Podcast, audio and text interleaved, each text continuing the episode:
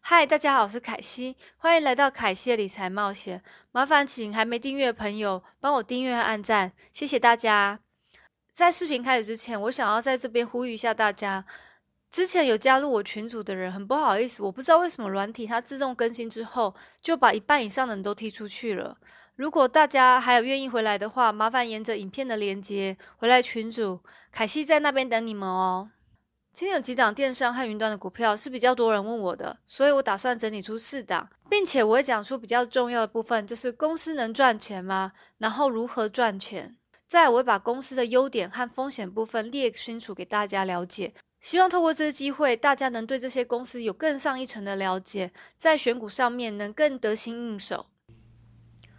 因为今天要介绍的公司比较多，我会首先把四家公司的财务重要的指标拿来做比较。在每家公司，我会为列出下面的四点：一、公司的产业介绍；二、公司如何赚钱；三、公司的风险与优点说明；四、目前的现行走势。我整理四家的主要财务数据。首先是公司的业务类型，四家公司其实都是科技公司。第二项是最近平均五天的股价价会。第三点是分析师给他的目标价。四家公司都有超过目标价。除了 QV 达到后，价格又掉下来。从公司上市的年龄来看，只有 SQ 比较年长，其他都还是很嫩。总资本来看，SQ 也是资本最大的，总负债比率低的。总负债除了 QV 比较高，其他三家公司都很不错，尤其是 Net 跟 Fastly。从净收入来看，目前也只有 SQ 赚钱，而且自由现金流也是当中最好的。接下来看 P、PES、EV 来看。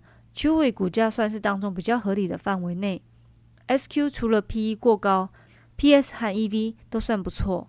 以营收 CAGR 来看，四家都很突出，四家成长型的公司不意外，一点都不乏鼓励。最后来看公司每季是否打败预期，除了 SQ，其他三家公司都是连两三季打败预期。第一家我要介绍的公司名字叫 Square，正方形。股票代码 SQ，SQ 的创办人有两位，一位是推特创办人杰西多西，因为他的朋友吉姆本来是做玻璃艺术设计的，在路上遇到想买他作品的客户，但因为没办法刷卡而错过了机会，所以才找到好朋友杰克，最后创立了这家公司 Square。SQ 主要是把小型企业经营转型成科技化。从图表中可以看到明显差异。首先从财务分析说起，早期大家必须透过计算机，要一笔笔的交易算出来，才能知道当日他单月的生意到底就是怎么样。但现在只要透过后端提供的平台，可以轻松看到所有数据资料和分析。第二个部分可以看到收据的部分，可以直接出现在手机上，并且可以回馈当笔交易满不满意。在第三个部分是移动 POS，直接透过手机在 SQ 的小型刷卡机上。并不像安装一台定点式并且要价不便宜的 POS 机，在推广行销部分，必须透过集点卡吸引客户回流，但往往太多家的集点卡，就像我常常把它们弄不见。现在所有集点卡和打折券，全部只要透过手机全部搞定。员工薪资方面，也可以透过电脑来转发他们的薪资部分。Square 主要有两大块，一块是 Cash App 和 Seller Ecosystem。但主要的 Sale Ecosystem 从二零一八年开始已经缓慢了，但二零一九年 Cash App 正在快速的成长中。从画面中可以看到，我刚提过的 Sale Ecosystem 是 POS，右手边就是它的 Cash App。等一下我会更仔细的介绍一下这两个部分。什么是 POS？这系统是销售点终端，连接客户与商家之间的金融交易。POS 有分好几种，Terminal POS。Online POS 和移动 POS，而 SQ 可以算是移动式的 POS 的先驱和领导者。接下来，SQ Sale 的 Ecosystem 是如何赚钱？它的核心生意是 Square 的 POS。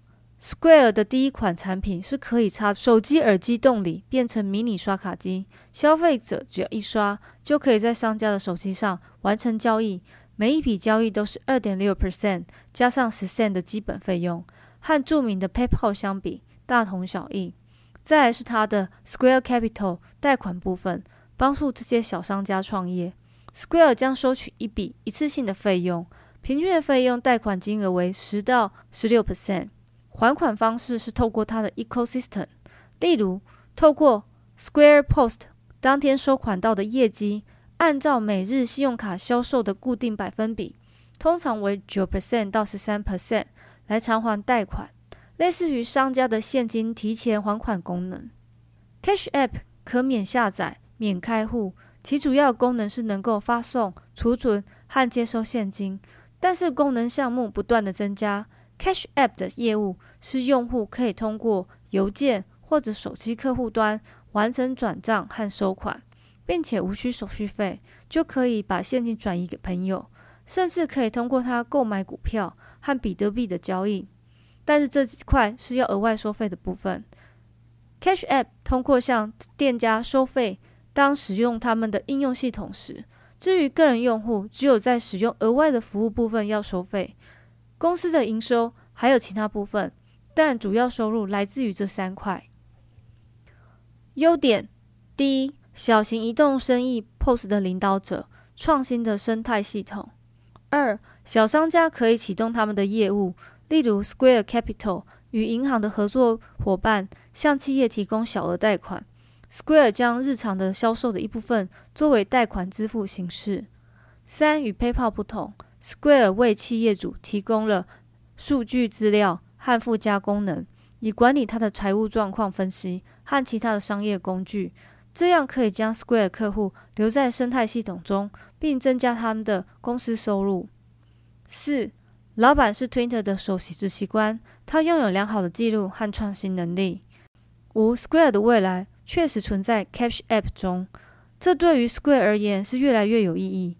目前，它拥有两千四百万用户，并且 App 商店中下载的各大排行中排名也算很高。六，我们可以看到 Cash App 的利润，在上图表你可以看到 Square Cash App 的强劲成长，已经占了 Square 公司毛利的三十四 percent。未来，它将在 Square 业务中占据更大的分量。七，根据市场调查，Square 的 Cash App 在 Mobile P2P 的市场中占有四十八 percent。而云端的 POS 占了五十一 percent。风险部分，第一，尽管数字支付虽有巨大的市场潜力，但一年以来，由于市场的饱和以及 PayPal 和 Shopify 的竞争，其核心业务移动的 POS 增长数字逐渐下降。最新的一季显示成长是趴趴，成长不错，但不足以证明当前的股价合理。另外，三月下旬卖方 GPV。同比下降了三十五 percent，请注意这个数字不是收入或毛利，而是有多少人使用系统做付款的交易数量。但要考虑 Square 的客户都是小生意为主，接下来疫情的蔓延会影响 Square 的 ecosystem 的生态系统的营收。第二，Cash App 具有来自 Memo，也就是 PayPal 拥有的 Zelle 和 Apple Pay 的强大竞争。Venmo 最强大的现实竞争对手。尽管 Square 现在以非常快的速度成长，但并不可能永远是最快的。公司的成长放缓将会是股东担忧的原因。公司线上的 POS 投资多年，但目前在市场占有率很小，远输于 PayPal。但这块市场其实是最大的，也是最有价值的。结论：这项投资背后的推动力其实是现金应用程序。如果 Square 的 Cash App 能支持 Square 总收入在二零二一年。继续以接近三十五 percent 到四十 percent 的增长速度，那么这项投资就非常有吸引力。第二档是美国宠物网络零售商 Chewy，美国上市代码 CHWY，定位为宠物用品的一站式电子商务平台。平台里面提供的是从小到水里的鱼、仓鼠、鸟、兔子，到猫狗、蜥蜴、迷你猪。大致一匹马的生活用品的饲料全部都有，满足所有饲主的需求，包含从食品、零食到药品，并且二十四小时专人的客服服务人员。Chewy 目前在全美建立的七个仓储物流中心，八十 percent 的用户能够隔天就取到货，两天内的话，全美百分之百都会收到。平台中最重的一块是 Auto Ship，会提供定期自动送货服务。当消费者将一些需要的周期性购买的消耗品，例如饲料、猫砂，加入 Auto Ship 计划后，秋尾就会按时将货品送上，费用会从信用卡自动扣款，消费者不用再重复性下单。除了这项服务为他留住了用户之外，他的盈利能力也是很突出。二零二零年第一季带来十一亿美金，占总收入的六十八 percent。这功能被看为 Chewy 销售成长的一个重要动力。Chewy 也提供线上药物服务 Chewy Pharmacy，主要是为事主提供处方药物的购买。同时，平台也会通过认证的药剂师来提供宠物的护理和提供健康和保健相关的知识。二零一六年来，Chewy 公司的网络活跃户数分别为三百零三万人，到二零二一年一千五百万人的网络活跃用户。每个活跃客户带来的净销售额三百五十七美元，成长六点六 percent。优点来说，第一点，提供了多元化的产品和合理的价位的购物平台，满足不同的饲主需求。第二点，全天二十四小时七天人工电话，无时无刻解决饲主的问题。第三点，Auto Ship 定期自动的送货服务，让怕麻烦的饲主省去了不少过程和时间。第四，Chewy Pharmacy 帮饲主照顾好宠物的健康和提供合格的药剂时用药建议，会在宠物生日的时候提供卡片和问候，加深事主对公司的印象和忠诚度。第六，现在人对宠物不像以前只是娱乐性质，反而把宠物当成家庭的一份子，愿意在宠物上花下大钱，只希望换来宠物的快乐和更长的寿命。所以，对于这样的平台来说，是很好的机会。风险的部分，第一点，公司目前最大的竞争对手是亚马逊，必须要想办法做出差异化，得到事主对公司平台的信任和忠诚度。第二点，公司必须要花大笔的钱在广告营销上，让更多客户认识自己。第三点，公司提供许多人工服务，像二十四小时电话、药剂师的服务，在公司的支出上也是一笔可观的费用。第四点，目前公司的财务其实还是在亏损中，虽然有慢慢在减少。第五点，这个行业的门槛并不高，有可能随时有新的竞争对手进入。第六点，公司虽然经营得很好，在这次疫情当中，但是目前还想不到更好的理由让股票再度飙上去。结论：现在的人愿意在宠物上花更多的钱，减少很多问题。像我也养狗，所以我能了解，如果有这样平台，我可能会不知不觉上花了更多钱。但是基于公司的经营状况，我觉得他的财务还是要想办法把亏损减少，才有机会获利。第三档 Fastly 股票代码 FSLY，如果你知道 Slowly 是很慢很慢的意思，那你就会知道公司为什么取名叫 Fastly 的含义了。往往客户在使用网络对速度上的问题特别敏感，如果下载速度太慢，将会大大影响用户的体验。据相关讯息。亚马逊网站每延迟一百毫秒，其销售额就会消失一 percent。四十六个 percent 用户不会返回效果不佳的网站。像 f a s t y 这样的内容传递网络 CDN，直接解决这一块的挑战。假设伦敦距离洛杉矶约八千公里，如果 LA 用户从伦敦的伺服器获得图像请求的影像约三百毫秒。但假如同一位 LA 用户从一百七十公里之外的圣地亚哥的伺服器请求图像，则会在大约二十毫秒内收到影像。CDN 的思想是相同的，它通过将内容移动到用户附近的网点 POP 的位置，来减少等待的时间。有了这些网点的 POP，Fastly 可以将用户连接到最近的网点，以更快的传递数据。因此，在世界各地的角落范围内设有大量的网点，对 Fastly 来说是很重要的。在这边和大家说明，CDN 其实不是 Fastly 发明的技术，但是是通过内部的研究和技术，使 CDN 的技术变得更好，变得更快速，改善不只是用户的体验，更重要是有效利用宽频，让公司的经营成本可以省下更多。Fastly 公司的业务主要有三块。前面两块与内容传递网络 CDN 相关，第三块是边缘计算 Edge Computing 有关。我把这三个细分出来，并且把目前在这块板块上最大竞争对手也写下来，希望能帮助大家了解当中的差异性。Fastly 的收入八十八 percent 来自大型企业，去年该部门的平均客户在 Fastly 的服务上支付了六十四万，最大的客户之一是 Shopify。Fastly 赚钱的方式，只要从公司的网点传送出去的资料，用户使用它的宽频频率来计算。计算方式是以亚洲为例，每传送一 GB 的数据收费零点一九美元。假设平均每天有十 TB 的交付给每个客户，则相当获得一千九百块美金的收入。然后我也把 Fastly 和 Akamai，还有亚马逊，甚至 Cloudflare 比较。Fastly 和亚马逊其实比较多选择。价格上也比较有竞争力。为了让大家可以更了解传统内容传递网络 CDN 和边缘云的差别，我们来看一下这些图表。可以看到，CDN 透过设立不同区域的网点来传送资料，但边缘云是把伺服器分割成两个区域，针对伦敦和纽约两区都有各自独立的系统。当有一个区域要修改资料时，并不是所有区域都必须要一直跟着变更。这样，在控制云端的人能保持更大的弹性，并且更快速度传送。首先来介绍 Fastly 的优点。第一点，Fastly 公司的 CDN 不能跟真正更大的全球网络阿卡买竞争，但可以通过提供大量的网络工具来快速弥补。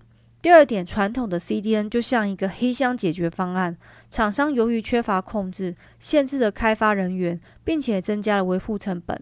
现在 Fastly 提供的 CDN。可以让业者有多一些控制权，并且提供城市自动化，让业者可以及时掌控自己的网络。第三点，Fastly 真正的优势在于边缘计算与服务，该服务允许客户端及时处理云端数据。展望未来，边缘计算是我们这个时代的重要术语。让我来解释一下什么是边缘计算。从图片中可以看到，用户已经连接到集中式的云服务器。随着物联网和延迟敏感的移动应用到来，这种装置面临着巨大的挑战。为了解决这个问题，将处理服务器放置到靠近他们的用户位置。随着移动时间，关键型应用程式和物联网中的使用率增加，这就是所谓的边缘计算。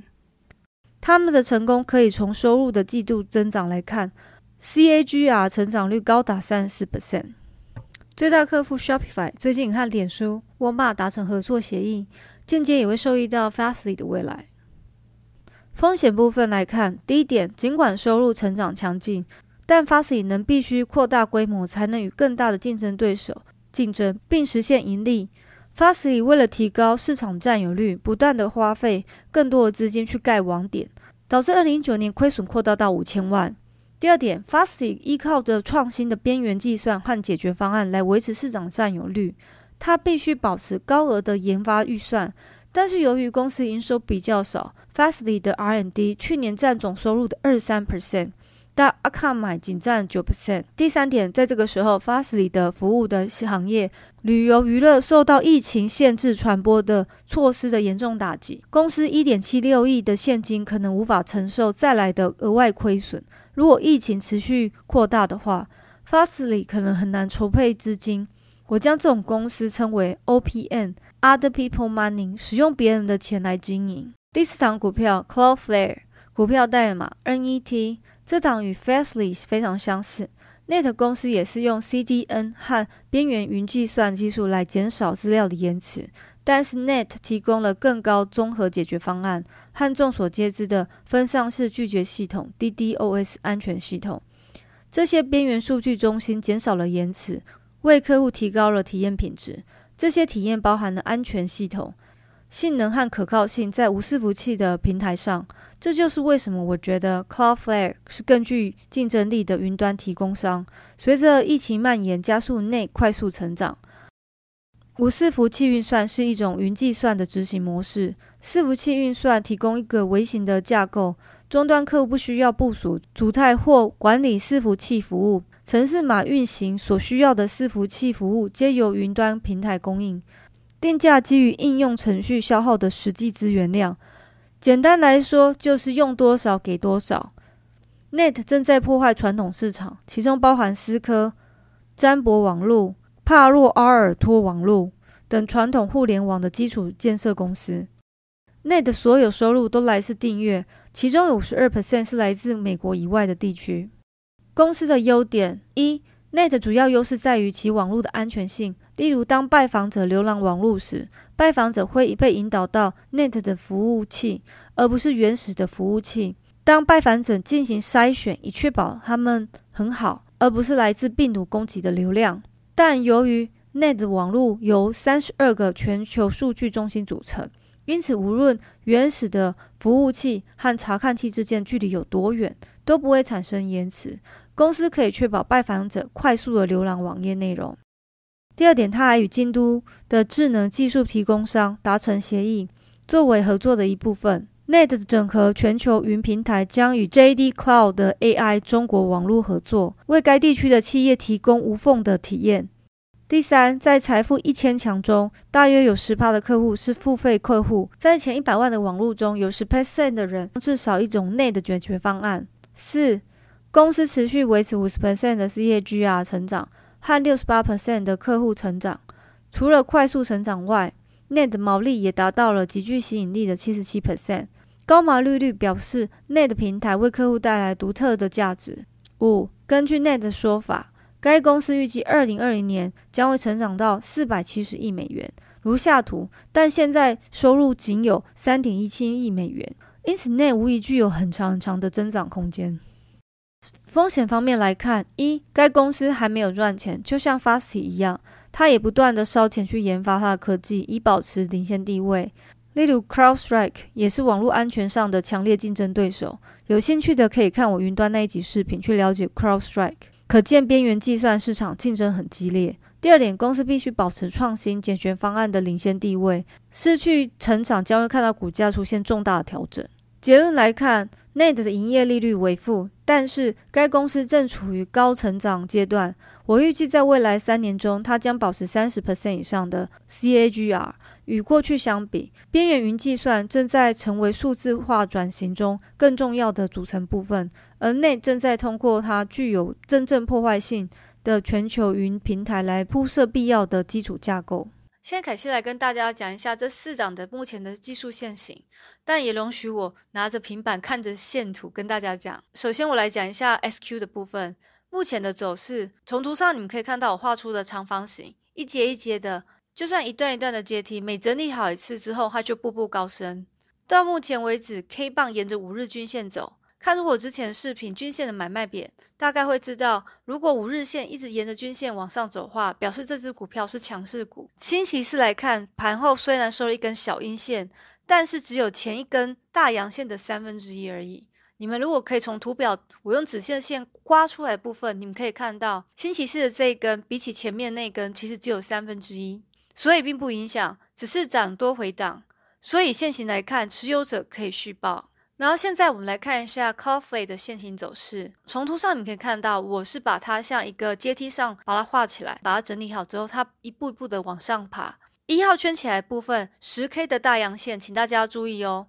虽然后面有收几根阴线，但是这一根大阳线就把股价提升上去了。所以做短线者要守住这个大阳线的低点，不要破。现在我们来看一下区位的走势，K 棒的小阴跌破了颈线。碰到季线和上升趋势线，反弹到了十日线，但这档以形态学来说，其实出现了 M 头，表示不好。你们可以看到，我在这个地方画了一个 M 在这边，然后我在这做成一个颈线，大家可以看到 M 上面我有画一个 M 头。其实，在形态学来讲，M 头并不好，这表示高档都有人在卖，所以下周要观察它是否站上二十日线。